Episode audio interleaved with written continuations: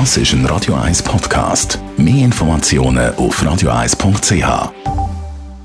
Dann ist äh, jetzt spätestens Zeit 9.36 Uhr. Espresso, Latte Macchiato oder lieber ein Cappuccino? Es ist Zeit für die Radio 1 Kaffeepause mit dem Armin Luginbühl. Präsentiert von der Kaffeezentrale. Kaffee für Gourmets. www.kaffeezentrale.ch Wobei heute wollen wir nicht über einen Kaffee Aldo für sich reden, sondern über die Gefäße, wo der Kaffee reingehört. Das ist ja nämlich auch nicht ganz egal. Traditionell sind die meistens aus Porzellan. Armin Luginbühl, was gibt es für verschiedene Gefäße für den Kaffee? Die traditionelle Form kennt man so aus italienischen Espresso. Das ist wie so eine Tulpenform.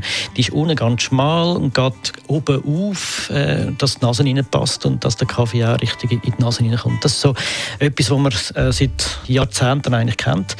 Also Espresso-Tasse sollte etwa 60 Milliliter haben bis 80. Mehr sollte sie nicht haben, aus geschmacklichen Gründen und auch von der Konsistenz her. Eine Creme sollte sich gut entwickeln, darum ist es wichtig, dass es oben eine grosse Oberfläche hat. Bei der Cappuccino ist eigentlich sehr ähnlich. Es gibt auch die zwei Formen, wie es bei der Espresso das hat, äh, grösser. Ein Cappuccino sollte über 150 Milliliter sein und nicht mehr als 200. Also irgendwo dazwischen sollte es Platz haben. Äh, auch da gilt, äh, dass es eine grosse Fläche hat, äh, weil man Cappuccino will man ja eine schöne Zeichnung, ein Herzli oder ein Blättli oder was auch immer machen, einen schönen Schwan.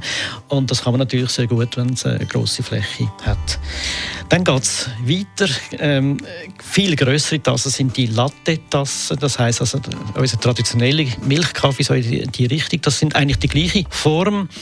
Äh, dort geht es einfach darum, äh, dass es möglichst viel Flüssigkeit drin hat. Das sind etwa so ab 250 ml bis 300 ml. Das ist also eine recht grosse Pfütze.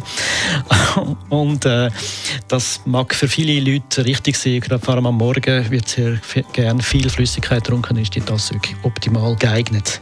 Also Porzellan, Steingut, einfach eine dickere Wände, dass die Temperaturen behalten werden, das ist eigentlich entscheidend, wenn man ein äh, Gefäß nimmt. Und keine Röhrli-Tasse, das finde ich ganz verrückt. Das finde ich schade eigentlich für, für das Getränk. Äh, das kommt gar nicht richtig raus. Das ist ungefähr das Gleiche, wenn man äh, Wein aus einem Zahnglas äh, trinkt. Macht man, glaube ich, auch nicht. Die Radio 1 Kaffeepause, jeden Mittwoch nach der halben Zehn, ist präsentiert worden von der Kaffeezentrale. Kaffee für Gourmets. www.kaffeezentrale.ch Das ist ein Radio 1 Podcast. Mehr Informationen auf radio1.ch.